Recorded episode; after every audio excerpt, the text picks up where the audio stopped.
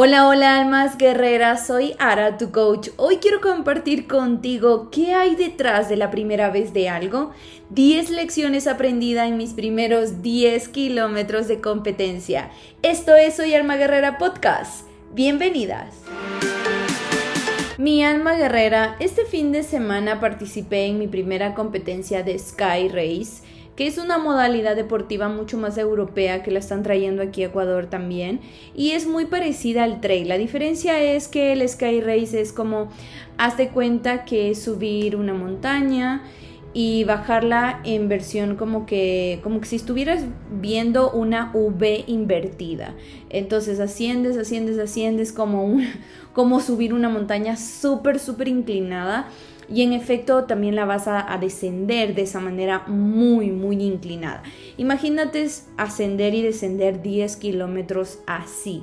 Casi prácticamente no hubo chance de poder trotar o correr mucho porque estás haciendo básicamente es full full zancadas, full escalar y bueno, sí había tramos chiquititos, pero pequeñitos. O sea, te digo, 200 metros, podías medio trotar, trotar cogías el ritmo y ya otra vez te tocaba como ascender o descender y era con mucho cuidado y sumado a esto el fin de semana donde fue la competencia en Baños Ecuador pues pasó lloviendo toda la noche muy fuerte y amaneció lloviendo el día de la competencia de hecho largamos con lluvia.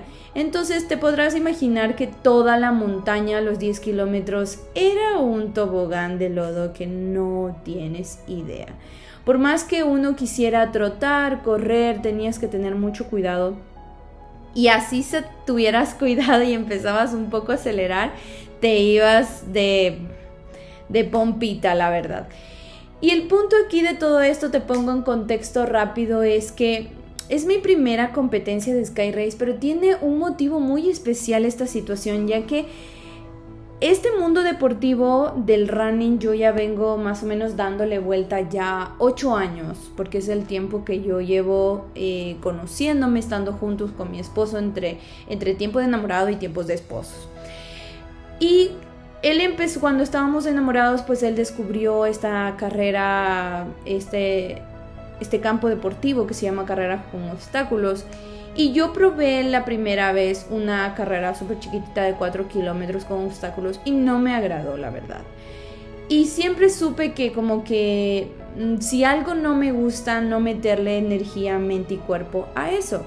Sin embargo, obviamente yo era consciente y he sido súper consciente y lo alimentaban más las voces externas de que yo soy súper buena. Uno sabe cuando tiene ese talento, ¿no? Yo he sido siempre súper buena en correr soy mucho más que nada velocista, o sea, yo te puedo correr súper rápido y de hecho, por eso es que mm, muchas personas alrededor y, que le conocen a mi esposo y cuando nos vemos en las carreras y demás, me decían que porque yo no participo en las competencias de running, de carreras de obstáculos, de trail, lo que sea, que fuese combinado con el running, con el correr, porque yo soy buena, soy rápida. Sin embargo, era algo que como que no me llamaba, no me llamaba, no me hacía clic el tema de las carreras de obstáculos, como te digo, probé una vez, no me agradó y me encantaba más el tema de correr e irle cubriendo y hacerle toda la cobertura a mi esposo. Que bueno, si eres nueva, nueva por aquí, te estarás enterando que bueno, un, poco de lo que nació en todo este crecimiento personal era eso, desde, desde el OCR Journalist que, que era y sigo siendo, pero eso ya es como en un paralelo, no es como mi, prioridad en este momento, es un hobby que también me encanta. El punto es que a medida que he ido creciendo en todo este tema del desarrollo personal y que me, que me certifiqué como coach, como coach y luego como especialista en mindfulness e inteligencia emocional y todo eso, poco a poco que me he ido descubriendo y autoconociendo más y más, una, no he dejado de entrenar nunca a pesar de que soy coach y todo esto, que de verdad me encanta, me encanta todo este mundo de la mentalidad de inteligencia emocional, me encanta, me fascina. No he dejado para nada de entrenar físicamente. Yo normalmente entreno pesas en casa, al menos tres veces a la semana me encanta correr Y bueno, siempre distancias cortas, ¿no? El punto es que han pasado ocho años que puedo decir que los ocho años muchas, muchas personas alrededor, mi esposo, familia, amigos, conocidos, eh, gente que sigue a Legión OCR, que es la empresa que tenemos en conjunto con mi esposo de, deporte, eh, siempre era como, Ara, por Dios, participa en algo de running porque te va a ir súper, súper que bien. Sin embargo, como que no sentía que era el momento, el sentimiento o lo que fuese. Y como he ido creciendo y autoconociéndome, una de las metas que me he puesto es eh, que cada año aprenda yo a hacer algo nuevo para mí. Es decir, por ejemplo, el año pasado, el año pasado aprendí a conducir. No sé si sabías, si estuviste en esa época conmigo, que aprendí a conducir recién, casi a los 30 años de mi edad, pues sí. Eh, no sabía absolutamente nada, ni, ni, siquiera dónde se ponía la llave para encender el carro. Con eso te digo todo. O sea, yo literalmente el año pasado aprendí de cero a conducir. Y el antepasado, por ejemplo, aprendí ruso básico, el idioma ruso básico. Y así me he propuesto que cada año eh, me gustaría aprender una habilidad nueva y voy escogiendo pues de, de, acuerdo a lo que me va fluyendo, lo que me van haciendo ese año. Entonces, este año cuando inicié me pregunté a mí misma, me hice mis herramientas y todo para, para autoconocer en este año en qué onda, qué habilidad quiero desbloquear en este año. Y justamente le dije a mi esposo que quería descubrir un deporte, a ver, un, un deporte adicional, a ver si es que me gusta y es el que no le he dado la oportunidad, que es el trail. El trail, como sabes, es como correr en montañas y sí lo he hecho de una manera recreativa porque generalmente si me sigues en mis historias, en redes sociales, solemos ir con mi esposo que nos encanta, es nuestra montaña favorita aquí en Quito, Ecuador, que se llama Ruku Pichincha, puedes verla en internet o buscarla como el teleférico. Entonces siempre solemos ir allá y amo ir a esa montaña, hacer un poco de deporte y también de, de salud mental y emocional ahí en medio de las montañas y naturaleza. Entonces le dije al inicio a mi esposo que ya le avisaba, pero que me estaban haciendo la idea de participar ya en modalidad trail, pero en una modalidad de pocos kilómetros, es decir, de 3 a 5 kilómetros. Dicho esto, pues mi esposo dijo que, que bueno, no dijo nada más. Este 14 de febrero salió una promoción eh, que si te inscribes con tu pareja, pues es un 2 por 1 No se diga más. Señal que fue perfecta para mi esposo y mi esposo ya solamente me estaba anticipando que estaba comprando ese 2 por 1 para que participemos en esta carrera que fue este fin de semana, el sábado 4 de marzo. La verdad yo me puse muy nerviosa porque eran menos de 15 días o 15 días lo que a mí me restaba para yo prepararme. No me venía preparando para larga distancia. Eh, una cosa es hacerlo así de manera recreativa y otra cosa es un poco más prepararte, estar más consciente de lo que vas a hacer, de lo que vas a transitar.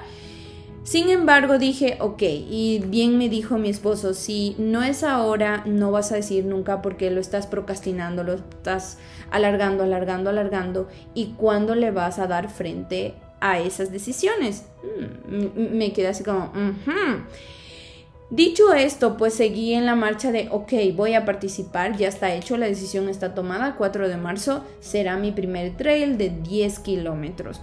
Tenía miedo por la cantidad, la cantidad de ese número sonaba muy alarmante para mí. Y la semana anterior a, o sea, 15 días atrás, ese fin de semana prácticamente de, de, luego del San Valentín, mi esposo me dijo que vamos a practicar al Ruku Pichincha, más o menos la distancia de lo que vas a correr en tu primera competencia. Fue así que no sé si viste todo el, todo el, eh, eh, el, detrás de cámaras de mis historias, pero en esa prueba que fui con mi esposo, yo me puse a llorar.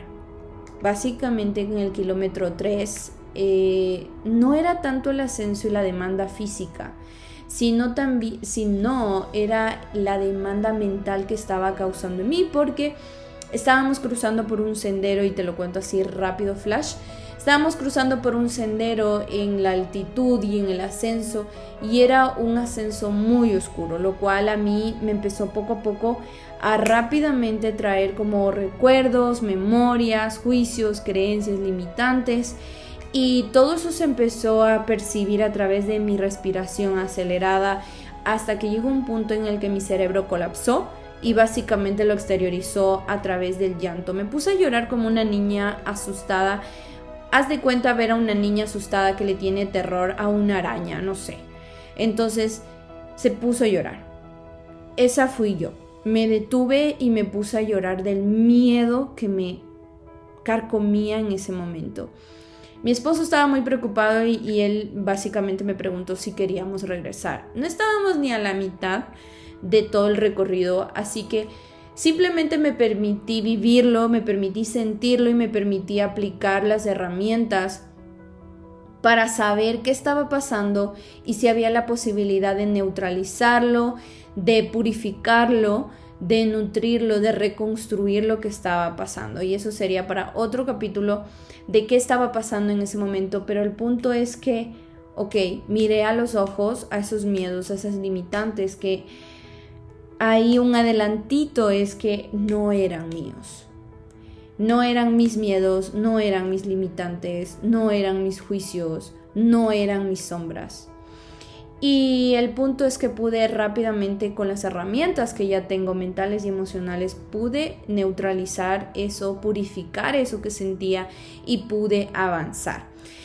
El punto es que entonces esto también me dejó como, por un lado, una tranquilidad de que ya había visto a los ojos a mis miedos, pero también me dejaba la incertidumbre de qué va a pasar en la competencia ya de por sí, porque en ese momento estaba con mi esposo, pero Luego, luego, ¿qué hago? Voy a estar sola. Y aquí viene lo bueno de toda esta historia y es que ya, eh, bueno, me preparé y todo y nos fuimos este fin de semana a baños y el clima daba como que iba a estar súper fresco, de hecho el viernes que llegamos estaba un sol hermoso, el, el cielo estaba azul, todo estaba seco, hermoso, hermoso, hermoso para trailear, como dicen por ahí. Pero no obstante, en la noche empezó a llover. Y era llueve y llueve y llueve a cántaros. Amaneció lloviendo. Empezamos eh, la mañana lloviendo. Yo estaba muy, muy asustada, la verdad. Porque si a una cosa es prepararte sin lluvia y otra cosa es prepararte con lluvia. Una cosa es prepararte con tiempo, otra cosa es prepararte no tan con tiempo o es lo que tú estás creando en tu mente de que no tienes lo suficiente, de que no eres suficiente en esa situación. Y total que ya ellos salieron porque mi esposo pues iba a competir, pero iba a competir en una distancia mucho más larga que es de 20 kilómetros. Él salió, el grupo de 20 kilómetros salió primero y luego me quedé yo yo sola.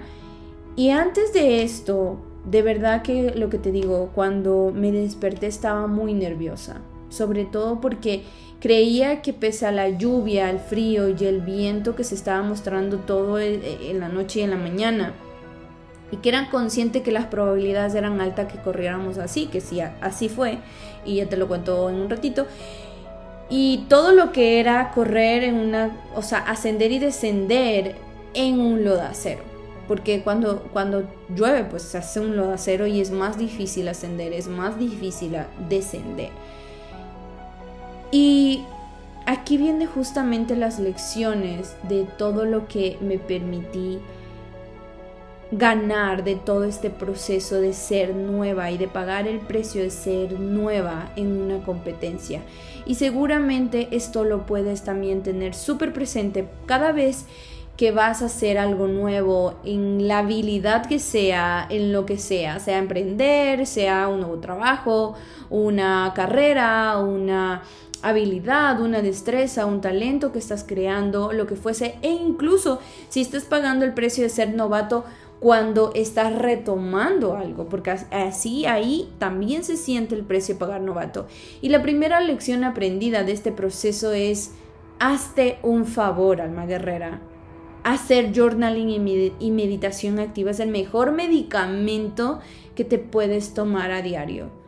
Y sí, yo estaba totalmente nerviosa, con miedo, preocupación, que es normal que lo sientas y más aún cuando estás en un proceso nuevo, porque el cerebro está creado para eso, para ayudarte a que tú estés en ese estado de supervivencia, de control, de estable, de que estés literalmente como cuando éramos, yo siempre digo esto, cuando éramos unos monitos simios, que pudiéramos estar debajo de una cueva sería ideal para el cerebro, porque está construido para eso, para mantenernos a salvo.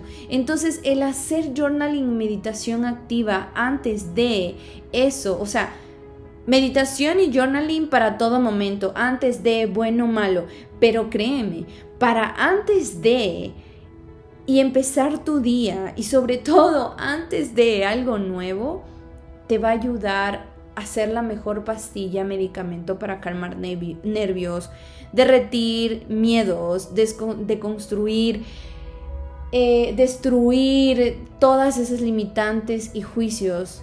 Y una de las herramientas que te ayuda muchísimo es escribir cartas. Aquí puedes escribir, yo en este caso estaba escribiendo una carta, escribí una carta a Baños, a la ciudad. Yo amo esta ciudad porque tiene by the way, o sea, tiene una historia muy linda para mí porque ahí fue la ciudad donde mi esposo y yo nos hicimos enamorados por primera vez, fue en un viaje, etcétera, etcétera. Entonces me traía lindos, siempre me ha traído lindos recuerdos esta ciudad y decía, oh por Dios, va a ser mi primera vez en una competencia de tipo trail y estás lloviendo y estás con todo un lodo y estás hasta tronando porque había truenos y no parecía que escampaba. Decía, ¿En serio me vas a hacer recordarte como algo triste? No quiero. Y era, ¿qué, ¿qué hay detrás de todo eso? ¿Qué le pides a esa ciudad? ¿Qué le pides a ese momento? ¿Qué le pides a Dios, al universo? Y empezar a poner foco en tu mente de lo que sí deseas. Cuando tú haces la conexión estrecha entre tu mano, ojo, cerebro, lo que hace es que tu cerebro pone el radar y prende el radar hacia que tú vayas hacia algo bueno, hacia algo que una, le mantiene a salvo a él como cerebro en la supervivencia y dos, te mantiene a ti tranquilo, tranquila. Te mantiene calmado, centrado, enfocado, le hace derretir más rápidamente los miedos, te hace vivir más, sobrevivir menos. Así que hazte un favor, de verdad, empieza a hacer más sostenible y comúnmente el journaling y la meditación activa. Dos, porque los miedos, limitantes y juicios no se van a ir. Y generalmente el 98% de lo que está en tu cabeza y de esos miedos, limitantes y juicios que aparecen y van y vienen no son tuyos, pero te toca hacerte responsable de ellos. Generalmente el cerebro tiene la capacidad de guardar y almacenar y empatizar con todos los pensamientos y las cosas que están pasando alrededor. Y generalmente no son tuyos, son vienen desde atrás con un backup súper grande de pensamientos limitantes, juicios que son de tu mamá, de tu papá, de tu abuelo, de tu abuela, de tu hermano, de tu hermana, del primo, la prima con el que siempre eh, comúnmente te encontrabas, jugabas, de tus principales amigos con los que estabas en la escuela, en el cole, en la universidad, del señor que tanto te hablaba en tu trabajo, en tu pasantía todos esos miedos, limitantes y juicios generalmente no son tuyos, pero oh, ya están aquí en tu mochila emocional y mental, que lo único que tienes es que tener las herramientas necesarias y claves para que sepas cómo descargarlos sin que se te hagan y se te tatúen y se te prendan en la piel como si fueran una garrapata. No sé si has visto alguna vez. Mi papá suele poner muchas metáforas de animales y yo le yo yo me tomo alguna de ellas hablando de cosas de que no son tuyas. Mi papá siempre hace metáforas con los animales porque le encantan los animales. Y no sé si has visto una garrapata, pero la garrapata se te pega al cuerpo y es como pergo un chicle, o sea, no hay quien te la saque de ahí.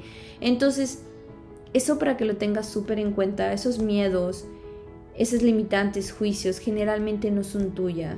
Así que la primera pregunta cuando se aparezca algo como la Ara que 15 días atrás de su primera competencia de trail estaba llorando viendo sus miedos porque le daba miedo aparentemente que ese sendero era oscuro y que los animales que iban a aparecer por ahí le iban a hacer daño, etcétera, etcétera, no eran de ella eran de un familiar cercano que le tatuó en su cabeza que todo alrededor en la naturaleza es peligroso y que tienes que cuidarte.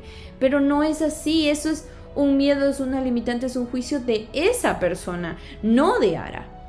Entonces es el poder tener ciertas herramientas y claves para que tú puedas descargarlo a tiempo y que no te siga o sea, pesando y martirizando eso. Lo cual me hace pasar a lo tercero y es que no des por sentado lo que está sucediendo en tu vida. No creas expectativa a lo que literalmente en este segundo estás pasando. Dos situaciones que me pasaron al respecto, que me lo recordaron, me lo refrescaron y fue como una epifanía para mí. Dije, oh sí, así se ve la vida y es importante entenderla y caminarla de esta manera. Una es que iba ya empezando a subir el primer Chaquiñán, que es como el primer kilómetro de todo este ascenso. Y empezamos, a, o sea, largó la competencia con lluvia, ¿no? Una lluvia suave, pero se mantenía, era sostenible la lluvia. Y ya cuando llegamos un poco más al kilómetro, al primer kilómetro, oh, ya no estaba lloviendo. Y yo empecé a tener un poco de calor porque yo estaba con una, un abrigo rompevientos como impermeable y debajo tenía como una blusa abrigo térmico. Entonces me saqué el impermeable y lo puse en mi canguro, entonces solamente yo estaba con mi blusa que no era impermeable, solo térmico. No, ah, solo acordarme me da como risa, pero creo que pasé, no pasaron ni dos minutos que yo dije, oh, me saco, ya no está lloviendo, hace calor, por aquí hace sol, qué rico, ya el resto de nueve kilómetros que me faltan van a ser fresco, gracias Dios, gracias universo que ya no hay lluvia, na, na. Me guardé muy bonito mi, mi, mi rompevientos, mi impermeable y mi canguro y dos minutos después empieza a llover. Dos minutos después empieza a haber un viento tenaz, tenaz, que yo me detuve, me hice hacia un lado para que pasaran mis compañeros porque era un sendero de una fila básicamente, me hice un ladito y empecé a tratar de ponerme el abrigo, pero no podía ponerme el abrigo del viento, literalmente me hacía un ocho el abrigo, me lo, me lo revolcaba. Tenía incluso miedo de que se lo llevara, o sea, si yo se, medio se desprendía de mí, se iba porque se iba ese abrigo. Entonces me demoré siquiera unos dos minutos más en ubicarme el abrigo y ya me estaba empezando a mojar. Y lo único fue que pensé que dije, oh por Dios, no voy a dar nunca más por sentado de que así va a ser. Me voy a quedar con mi rompevientos y se acabó.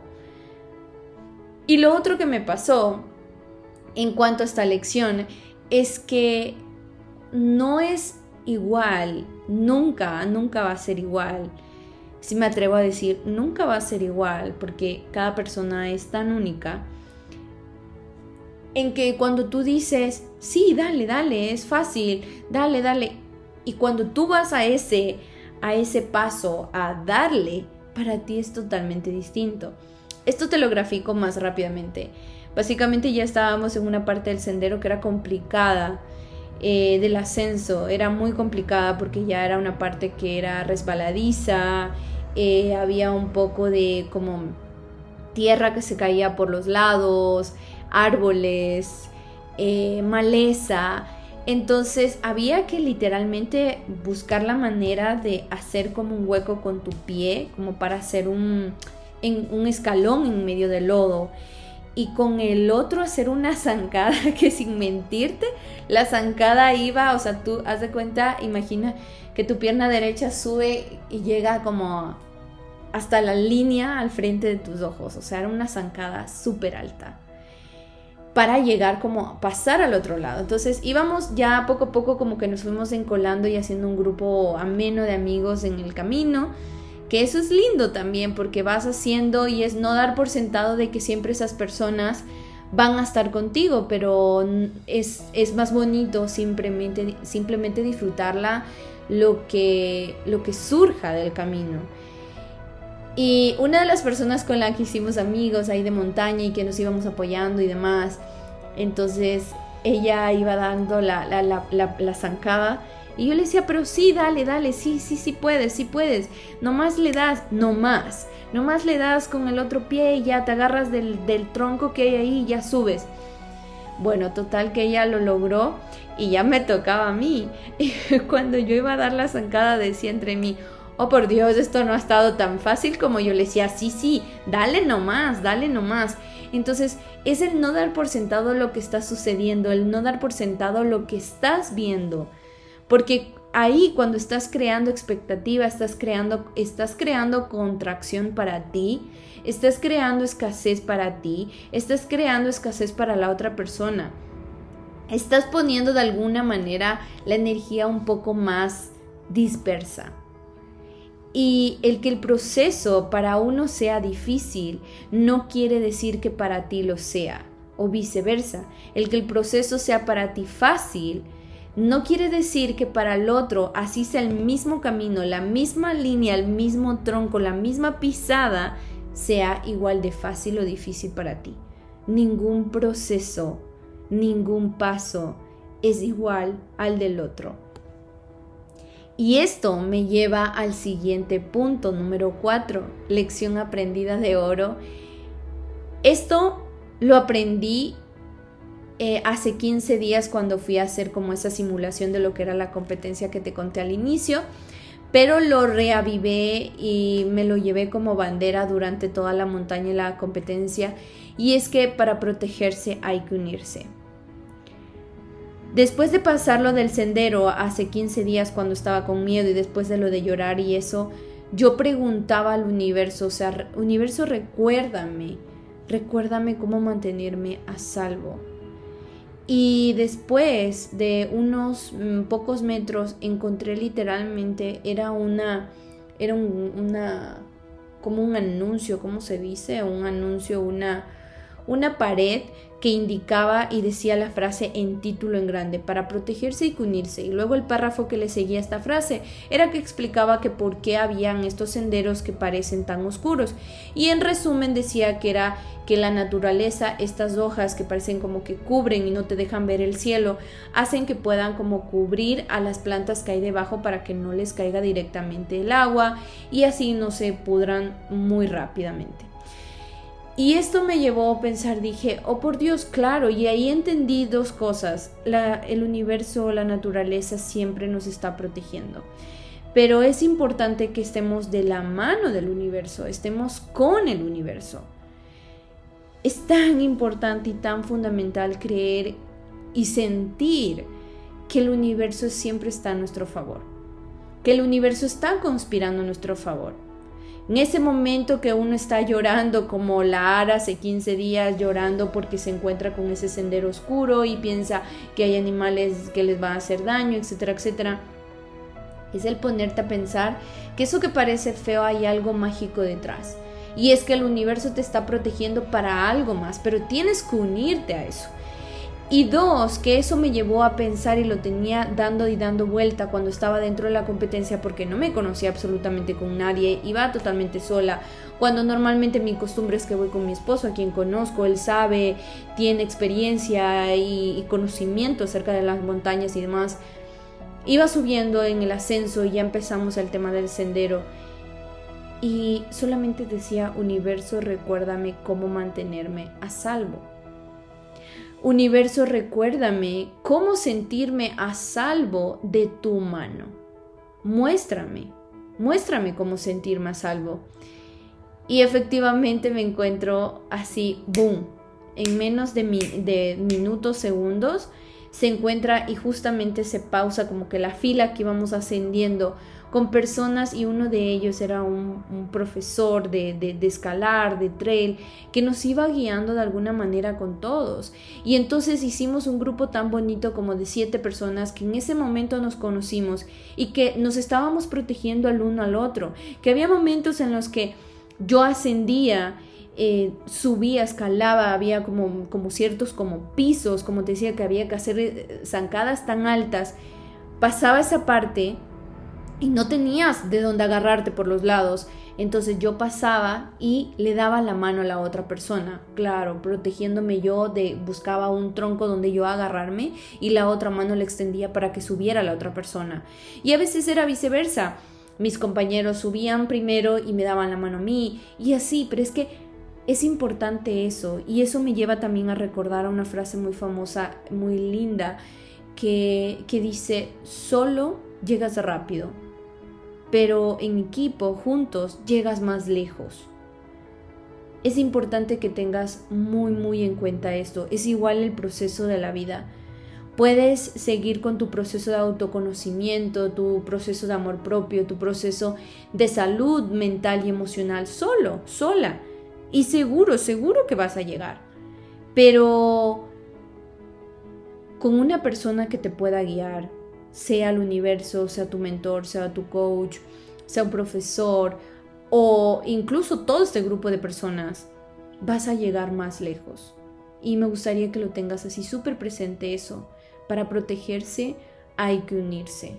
Somos un equipo y somos parte de la naturaleza, somos parte del universo y es tan bonito cuando podemos estar así, uniéndonos, protegiéndonos entre todos, como lo es la naturaleza. Siempre está protegiéndonos a todo y a todos. Y dentro de este proceso que vas caminando me lleva a pensar en el siguiente en la siguiente lección y es respirar conscientemente puede salvar no solo tu sueño, que estás transitando en ese momento, en este momento, sino también tu vida. Es muy clave. Creo que subestimamos los seres humanos el poder tan transformador, mágico y revitalizador que tiene el respirar conscientemente. Tú me dirás, pero estoy respirando, ¿de qué hablas, Sara? Sí, sí, sí, sí, estamos respirando todo el tiempo. Pero te has dado cuenta, te has puesto eh, frecuentemente la mano en tu corazón y sabes si tu respiración normalmente está súper acelerada? ¿Sabes si tu respiración está lenta? ¿Te has dado cuenta que cuando estás asustado, asustada, tu respiración es mucho más rápida? ¿Te has dado cuenta que cuando estás súper feliz, tu respiración es totalmente distinta? Y esto y la respiración puede depender de muchas cosas, o sea, puede hacer que varíen mucho, mucho tus resultados, a favor o no tan a favor de lo que quieras en tu vida, porque en el caso de lo que estábamos en la montaña, habían situaciones que de verdad eran muy retadoras y había que estar respirando conscientemente, porque si tú ibas en automático, te perdías totalmente del presente y podías dar un mal paso e irte para otro lado. y no te quisiera contar para dónde. Pero el punto es que es cuán importante es respirar conscientemente. Y otra de las cosas de este punto es que había situaciones cuando empezamos el descenso, tuvimos que empezar a descender bajando una cuerda. Y esto para muchas personas, y me incluyo, es algo que genera miedo porque es miedo al abismo, miedo al caerte, miedo al que estás en la nada. Entonces hay miles de limitantes y juicios que están pasando por tu cabeza y te puede generar susto. Hubo personas que estaban alrededor y eh, se pusieron a llorar del miedo.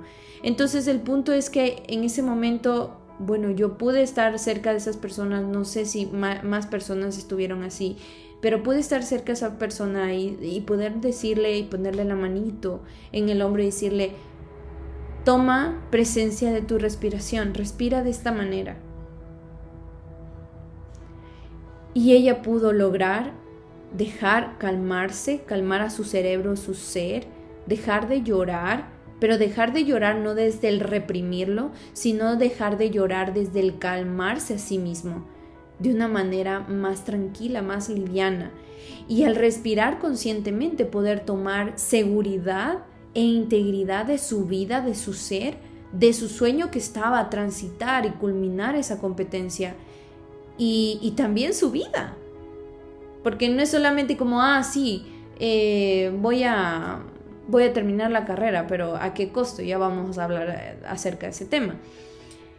Entonces es importante que la respiración sea muy, muy consciente. Sexto, Pide mientras tomas acción alineada y el universo responderá extra, mega, rápido, me, atrevo a decir. Entre más cerca estés del comodín, de la llamada, como si tengas un número de WhatsApp que se llame universo, más rápido vas a tener el resultado. Pero entre más rápido tú pides y a su vez, y a su vez, estás tomando así un pasito alineado a lo que estás pidiendo, créeme que el universo no va a esperar unos 5 minutos para contestarse, eh, contestarte, por ejemplo, un WhatsApp, sino en llamarte, o sea, va a ser una cosa ya. Y esto me pasó porque yo estaba pidiéndole, pidiéndole al universo, estaba en, constante comunicación con él, sobre todo al inicio eh, con el universo de universo muéstrame tal cosa, universo recuérdame tal cosa, mantras que están en mi cabeza con preguntas poderosas para que me muestre cosas, para que me haga sentir cosas que sí quiero alinear a mi vida, a mi resultado, a mi favor. Pero mientras tanto no es que estaba pidiendo al universo mientras literalmente me senté en una roca sentada ahí llorando o esperando a que llegara una alfombra mágica y me lleve a la cima y luego me lleve en tres segundos a la meta. No, estaba pidiendo desde una energía tranquila, fluyendo, divirtiéndome, disfrutando lo que me estaba mostrando el maestro universo y a su vez tomando pasito alineado a eso. Y es que ahí me lleva al siguiente punto 7 y es que cada paso, escalón, kilómetro en tu vida, en tu recorrido tiene su magia tiene su para qué, no su por qué, porque el por qué viene desde el victimismo, viene desde el para qué y su magia. No es de ganas, ganas de molestarte y jorobarte la vida que existe el kilómetro 2, 3, 5, 7 antes del 10. Era increíble porque esto lo veía y es tan literal y metafórico para todo lo que apliques en tu vida. En el caso de lo que yo estaba en la montaña cuando estaba en el kilómetro 1, miraba hacia atrás y veía la, un poquito, o sea, veía bastante de la ciudad. Avanzaba en el 3 y se veía como que decía, oh por Dios, no voy ni siquiera a la mitad. Pero era, regresaba a ver y decía, wow, ya he recorrido todo eso y se ve full. Wow, ya recorrí tres kilómetros llenos de vida porque estaba literalmente recorriendo unos paisajes súper lindos, verdosos, y se veía ya menos la ciudad, pero se veían más las montañas. Y luego empecé a seguir ascendiendo, ascendiendo, y cuando estábamos en el kilómetro 5, estábamos literalmente saliendo como a la luz, porque hubo un tramo como desde el kilómetro 3 hasta el 5, que fueron senderos súper como muy oscuros, casi no se veía la luz ni la ciudad, entonces cuando llegué al kilómetro 5 fue ver la luz, mirar hacia atrás y no solamente todo lo que había recorrido, que se veía, wow, todo eso he subido, sino que también veía toda la ciudad. La mirada, la perspectiva, literal y metafóricamente, es increíble y es distinta. Lo mismo es si subes una escalera. No es e-, es tan distinto y maravilloso la mirada y la panorámica que tú tienes desde el escalón 1 a, la panorámica que tú tienes desde el escalón 5 o desde el escalón 10 o desde el escalón 15 que ya es la terraza.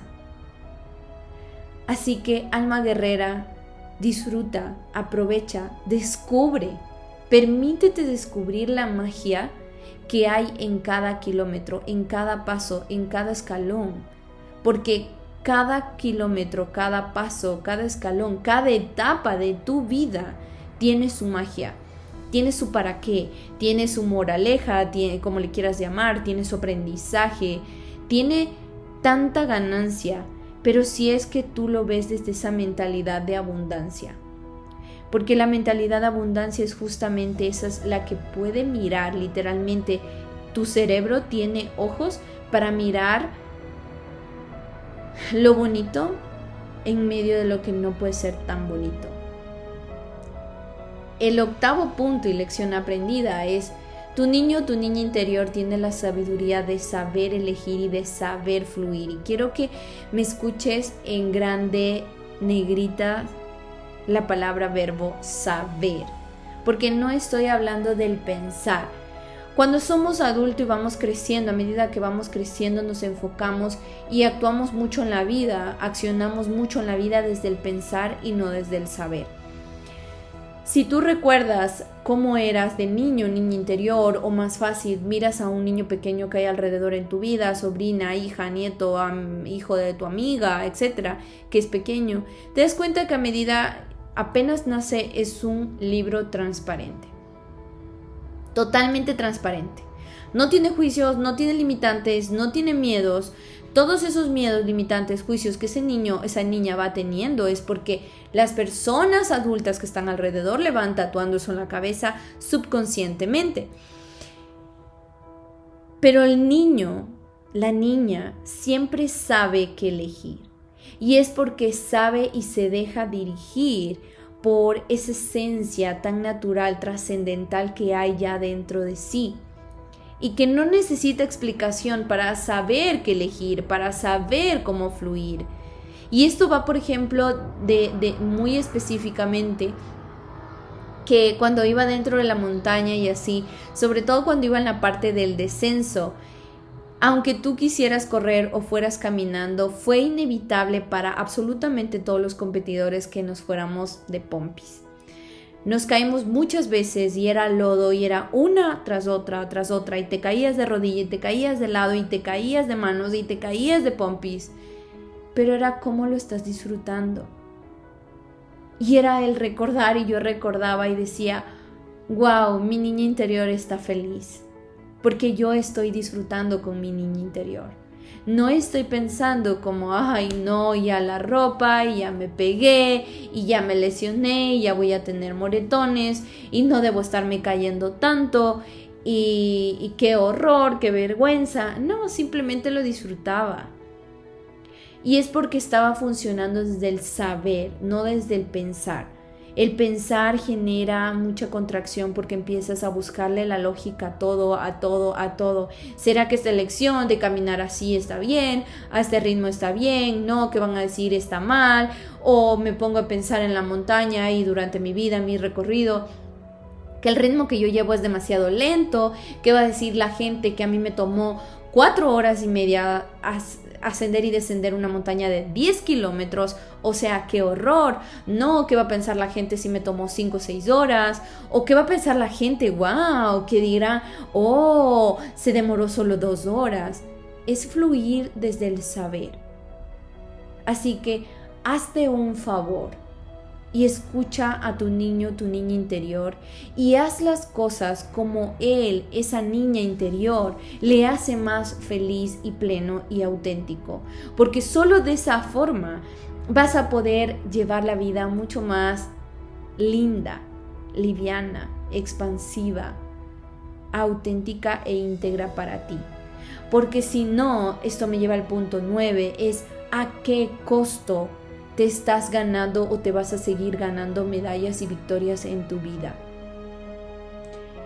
Esto lo pensé mucho durante la competencia, porque una cosa es que tú termines la competencia ah, en un nivel que es rápido, hagamos y no me importa qué costo, pasemos rápido y, le, le, tumbas a la gente y no pides permiso y verás si se caen allá, no es tu problema y solo pasas es a qué costo tú estás ganando medallas y victorias en tu vida y éxitos en tu vida.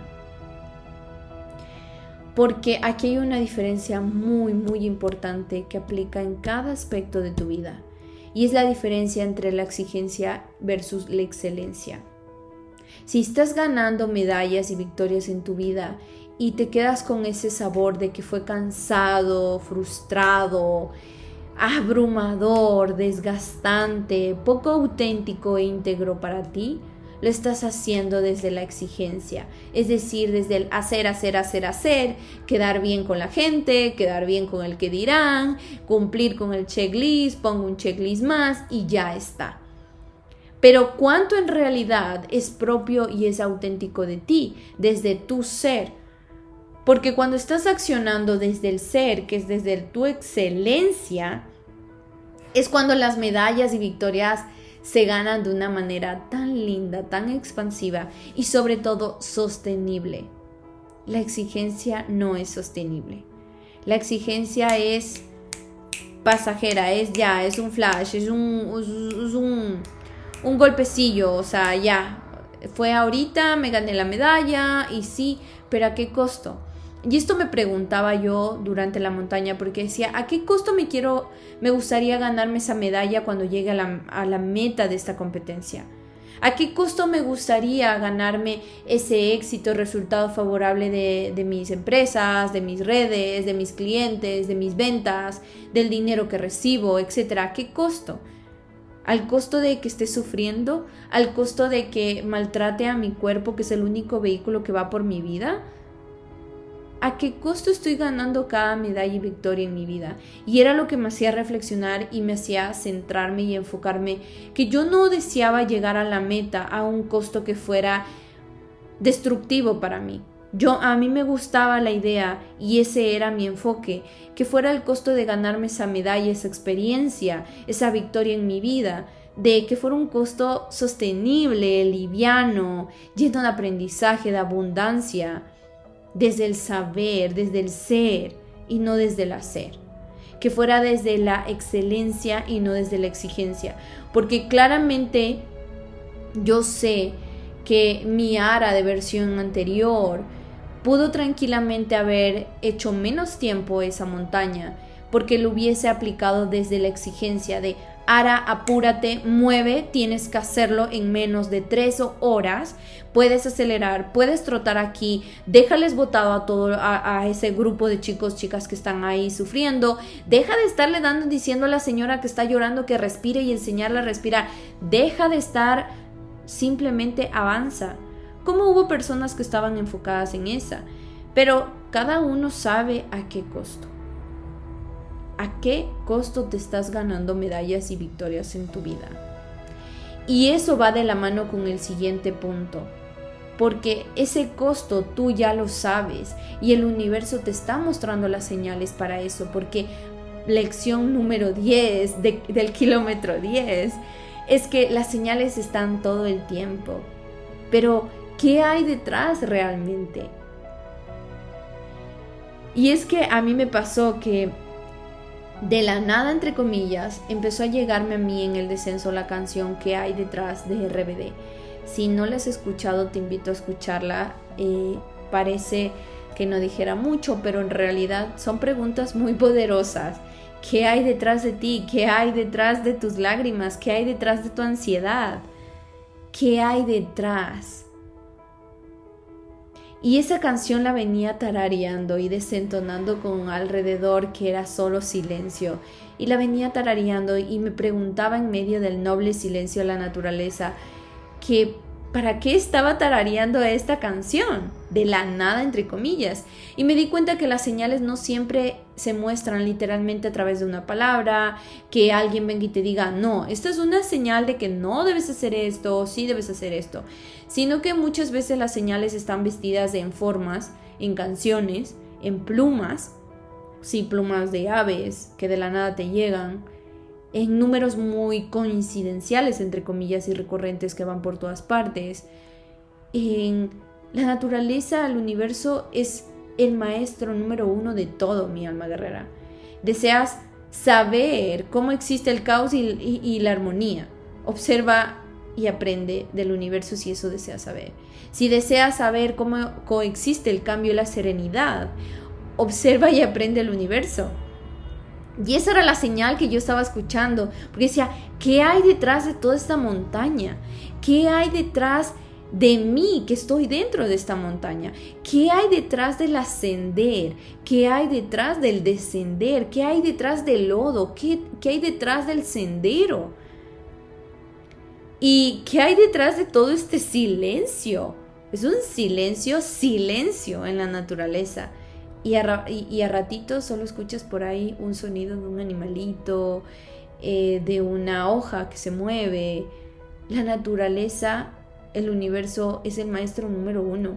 Y de verdad, o sea, si, si deseas saber y a veces muchas veces decimos, pero necesito, necesito una señal que me ayude a entender cómo comprender el cambio, cómo, cómo entender la serenidad en mi vida, cómo verla, que alguien me muestre un ejemplo.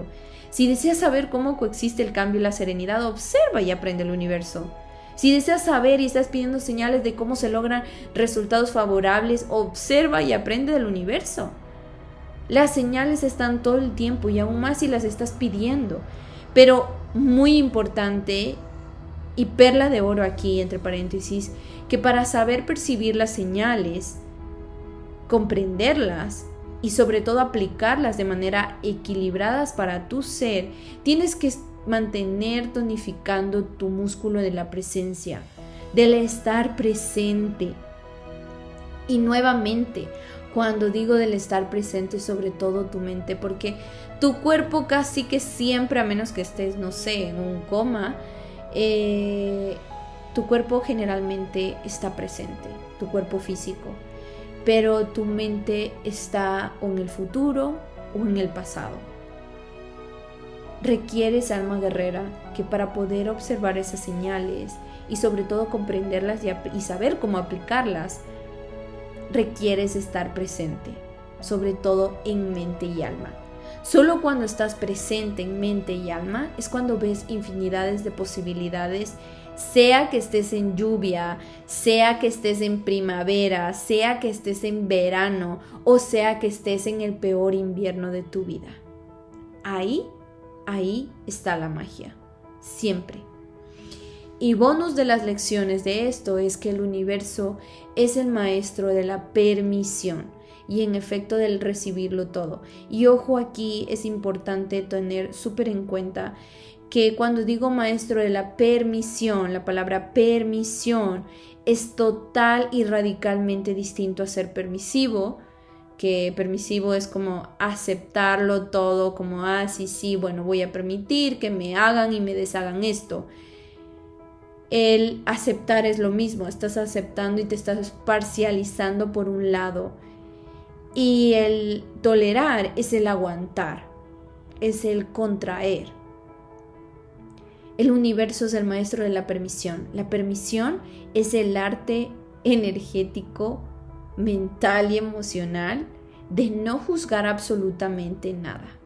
Y cuando tú no juzgas absolutamente nada, ni que eso es bonito, ni que eso es feo, ni que eso es maravilloso, ni que eso es terrible, en efecto tú vas a poder recibirlo todo todo en la vida. Y para recibir más tienes que ser un portador de la permisión. Llévate eso contigo, de la permisión, no de la aceptación, ni la tolerancia, ni de la permisividad, de la permisión, el cual no juzga nada y acepta todo. ¿Acaso tú ves al universo, a la naturaleza juzgando de algún modo por la maleza que impide el paso, o juzgando eh, los troncos caídos o podridos que hay por ahí, o por aquel árbol que está rindiendo frutos, demasiados frutos, o quejándose por las flores que están muy llamativas, o simplemente por los árboles que todavía ni siquiera sacan hojitas? Cuando fluye siendo tú, eligiendo, y no estando en piloto automático, no juzgas nada ni para bien ni para mal. Entonces solo así tu músculo receptor está más apto para recibir más. Y ojo aquí, cuando digo juzgar, quiero que tengas súper claro que juzgar es para bien o para mal. Muchas veces a veces escucho el tema, pero, ah, yo no juzgo nada malo de las personas ni, ni de las cosas. Pero claro, le escuchas cinco minutos después aceptar, alabar, ser permisivo en el tema de ¡Ah! eso es lindo, eso es maravilloso. No, lo, lo máximo es el universo, la mejor es Ara. El único Dios que existe es tal con nombre y apellido. Cuando eres y actúas desde la permisión, no estás juzgando nada ni para bien ni para mal. Simplemente eres tú, fluye siendo tú y por ende estás recibiéndolo todo. Así que, ¿qué hay detrás de todo esto? De toda esta lección, ¿qué hay detrás de todo el arte y, y, lo que nos implica ser normalmente nuevos, novatos en algo? Es la raíz, es la base de cada ser humano, su cerebro con todo lo que éste trae. Y seguro tú te preguntarás, ok, pero ¿cómo lograr comprender y sobre todo interiorizar todo esto en tu cerebro? invirtiendo en él. Si tú no tienes la capacidad de invertir en ti, ¿cómo deseas que alguien más invierta en ti, sea tiempo, dinero, capacidad, talento, lo que fuese? Y no hay nada más costoso que no invertir en ti, porque al final del día y de la vida el dinero va y viene y se reconstruye y se genera y se vuelve a hacer más y más y se fue y regresó y multiplicado. Pero el tiempo no va y viene. La vida no va y viene. Y si no estamos trabajando en la raíz de la raíz de la raíz de la raíz, es decir, tus creencias, tus juicios, tus talentos, tus debilidades, tus frustraciones, tus pasiones, tus promesas, tu amor propio, tus relaciones, puedes seguir viviendo solo en el odacero que es tu vida. Y eso lo vamos a trabajar en teoría y herramientas para que aprendas mi método Vivir más, sobrevivir menos en mi programa de mentalidad de inteligencia emocional, cuerpazo mental emocional, que ya la siguiente, la siguiente semana estaremos en clase del 3 al 18 de marzo, estaremos en clase y juntos por dos meses en seguimiento, así que el link tienes la descripción aquí, aquí abajo porque quedan poquitos cupos para ya cerrar esta edición. Y es aquí preguntarte porque hay tres caminos y quiero dejarte con esta, con esta pequeña cápsula para que puedas elegir mirarlo desde la panorámica, desde afuera de qué hacer. Porque hay tres caminos para cumplir tus sueños y una vida ligera, sostenible, llena de vida, de paz y éxito. Una es elegir no hacer nada y quedarte ahí sin más, ahí donde quiera que estés ahorita escuchando esto, sin nada más que hacer. No hacer nada, no hacer nada también es una decisión y elección, ¿sabes? Dos, es elegir cumplir al costo de como sea desde ese lugar pesado, frustrante, inquietante, desde el hacer, hacer, hacer, hacer, hacer, satisfacer las voces externas y tu voz interior cero a la izquierda. Y el tercer camino es elegir transitar ese loda cero que puede ser tu vida y mi vida que la, vida y el odacero que te toque desde esos pensamientos, emociones, energía y acciones ligeras, expansivas, constructivas y no destructivas. Tú eliges, tú eliges alma guerrera. Pero lo único que te puedo adelantar es que este último, del transitar el odacero que te haya tocado, desde pensamientos, emociones, energía y acciones ligeras, es retador. Es retador aprenderlo, es retador dominarlo, pero créeme que es gratificante el, el resto del tiempo, lo vivido, lo aprendido y lo ligero que se vuelve vivir. Porque la vida se siente llena de vida, porque la vida se vuelve en una vida con alma. Así que te dejo estas 10, 11 perlas de lo que aprendí y preguntarte qué hay detrás qué hay detrás de, qué hay detrás de ti, qué hay detrás de esa situación que estás empezando, que estás emprendiendo, que estás por elegir el paso a dar, qué hay detrás de ti, qué hay detrás de esta nueva etapa. Gracias por escucharme en esta super experiencia deportiva, mental y emocional sobre todo lo que nos hace sentir este camino tan llenito de más vida y menos sobrevivir mi alma guerrera. Gracias por escuchar este episodio. Te abrazo fuerte, fuerte, fuerte hasta donde quiera que estés. Te quiero un montón. Y recuerda que el que estés aquí es un acto de amor de ti para ti y que la sonrisa es la silueta más importante que debe resaltar en tu espejo. Soy Ara, tu coach. Sonríe siempre.